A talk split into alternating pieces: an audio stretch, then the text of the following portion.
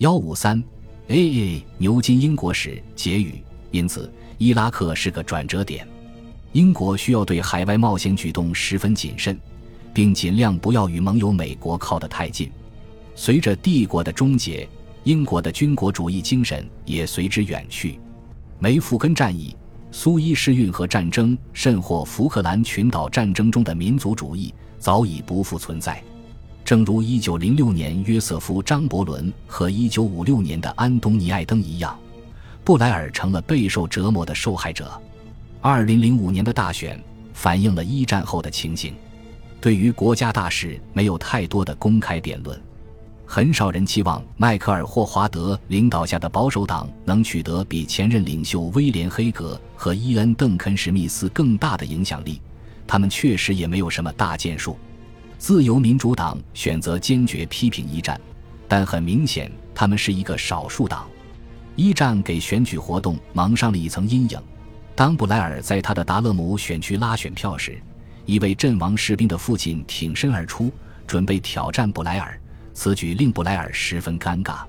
他的支持率只有百分之六十，比上一轮大选没有什么提高。保守党的席位仅增加到一百九十八个。甚至比工党的惨淡时期都要少。一九八三年，迈克尔·福特领导工党的时候最不景气，但是布莱尔的多数席位减少了一百个，只有六十六个，表明此时的工党已江河日下。工党史无前例地赢得了第三次胜利，但是感觉上像是一场失败。二零零七年四月，布莱尔依然能展现他卓越的说服力。撮合北爱尔兰的新芬党和民主统一党达成和平协议，在英国政府赏钱的援助下，多年停摆的北爱尔兰举行了选举，北爱尔兰分权政府终于成立。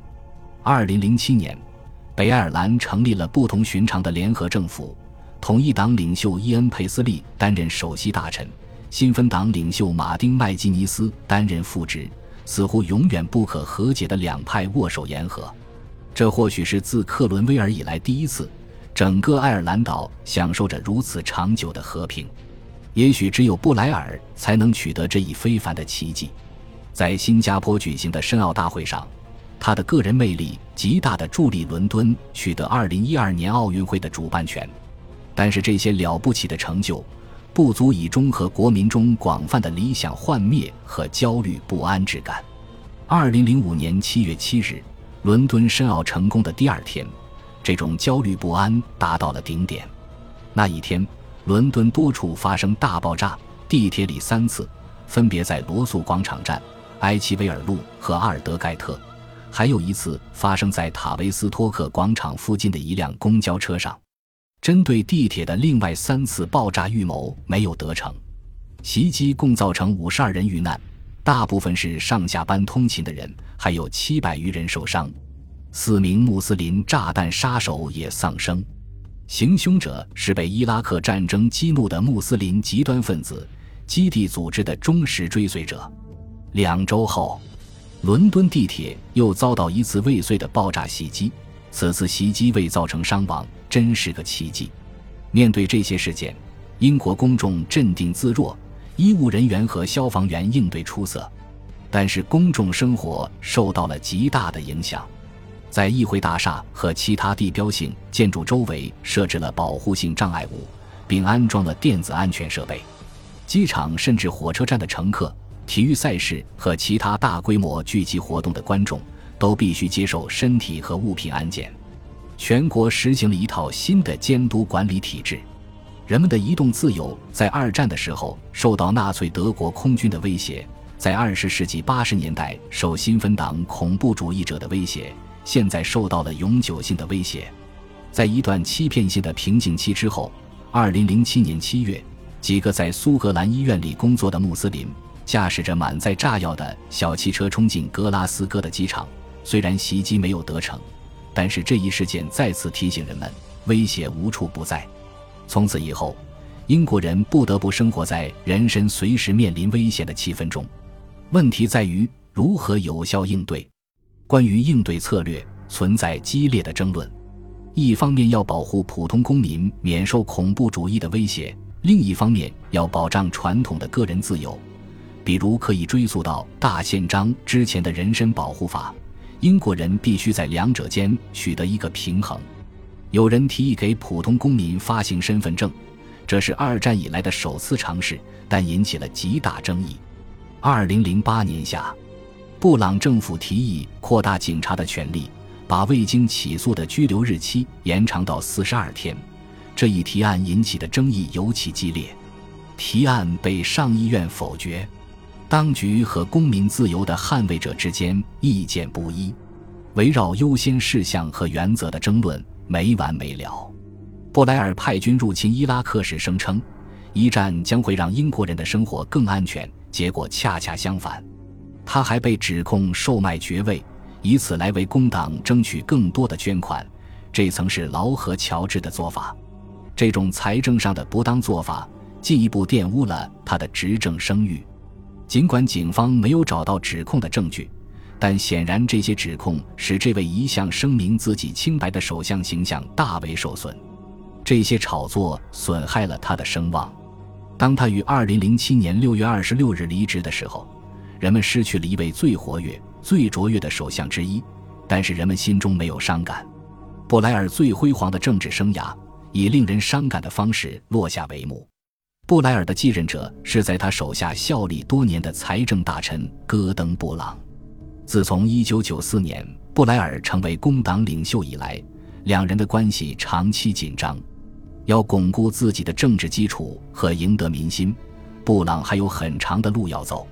尽管新闻界极不看好他内在的苏格兰式忧郁，但起初形势还是对他有利的。走马上任伊始，他要面对一系列迫在眉睫的危机：格拉斯哥机场遭遇未遂袭击。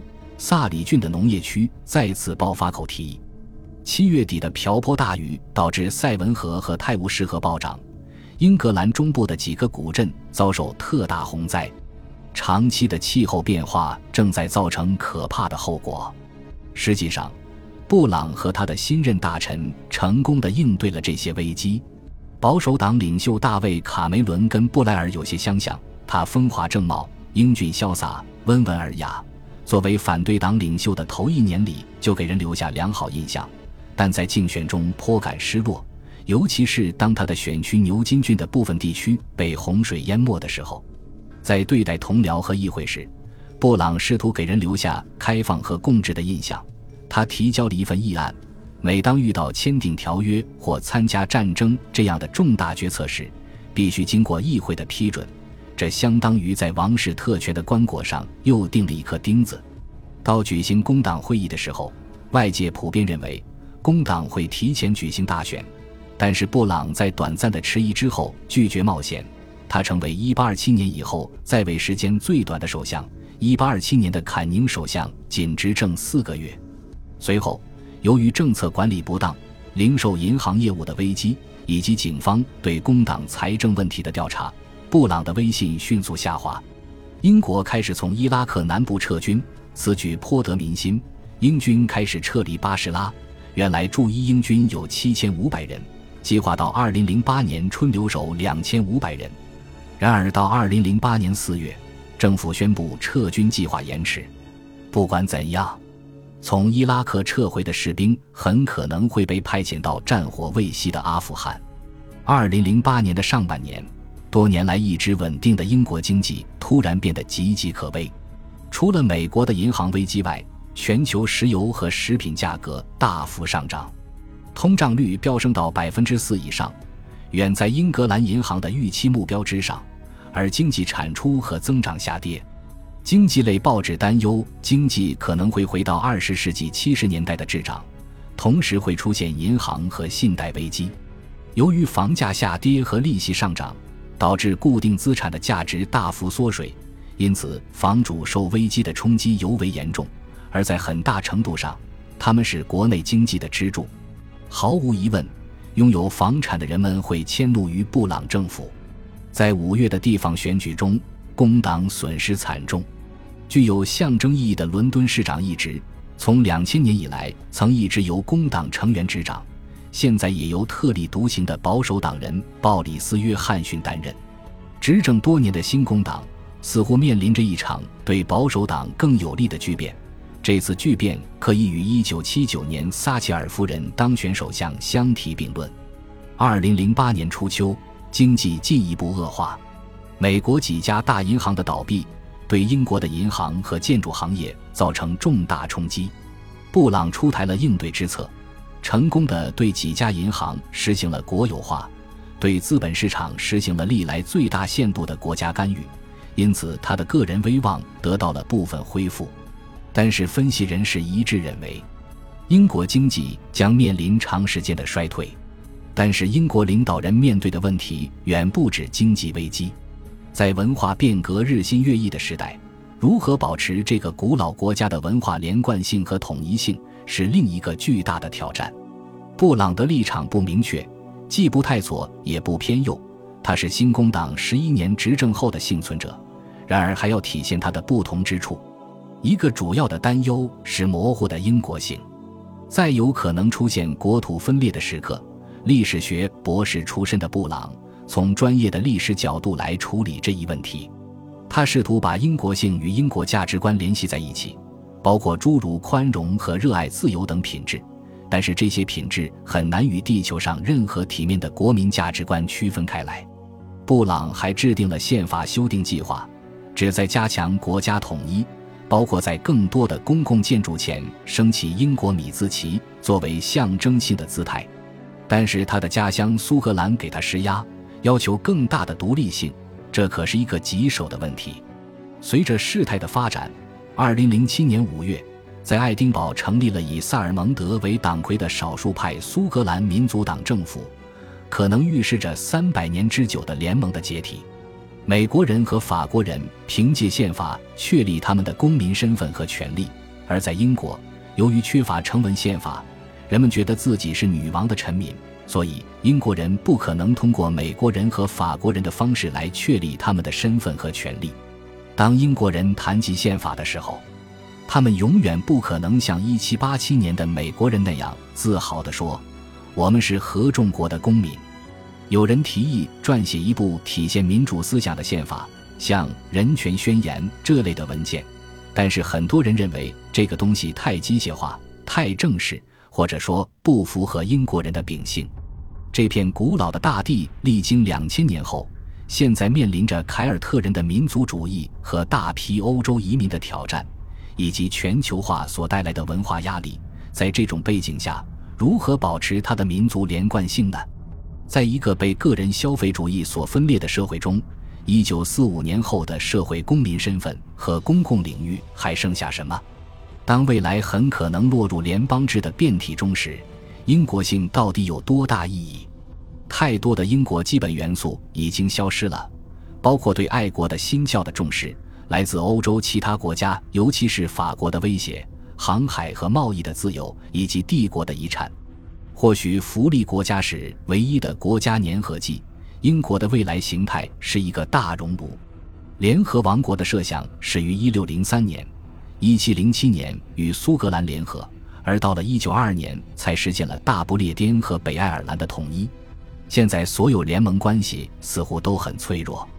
长期以来，英国性已经与英格兰性混为一体，但是英格兰性本来就是难以界定的术语。英格兰差不多只是一个地理区域，正如奥地利帝国首相梅特涅眼中的意大利一样。然而，理解英国性的一个持久关键点是求助于历史，即使是庸俗化的遗产形式，共同的历史经验所形成的统一力量仍然存在，并且这一统一力量仍然可以用来代表英国的多元文化现状。结果可能未必会产生和谐。就像在围绕公民自由的威胁的辩论中，人们呼唤大宪章一样。二零零七年，当人们庆祝废除奴隶贸易二百周年时，人们的意识形态比以往更加一致。这提供了一个积极的机会来反思当今的种族关系和文化多样性。除此之外，解放黑人不仅需要威廉·威尔伯福斯这样的白人慈善精英，还需要依靠黑人自身。无论是奴隶还是自由人，在法国，历史学家通过观察历史记忆、历史人物、事件、思想或象征的遗迹，探索了本国内更痛苦的分裂。这些历史遗迹渗透且支配了现在，并塑造了对未来的看法。同样，英国人或许可以调动自己的历史记忆和神话故事，并把它们转化成持久的东西。只要他们铭记历史，他们未间断的共同历史将在延续千年。恭喜你又听完三集，欢迎点赞、留言、关注主播，主页有更多精彩内容。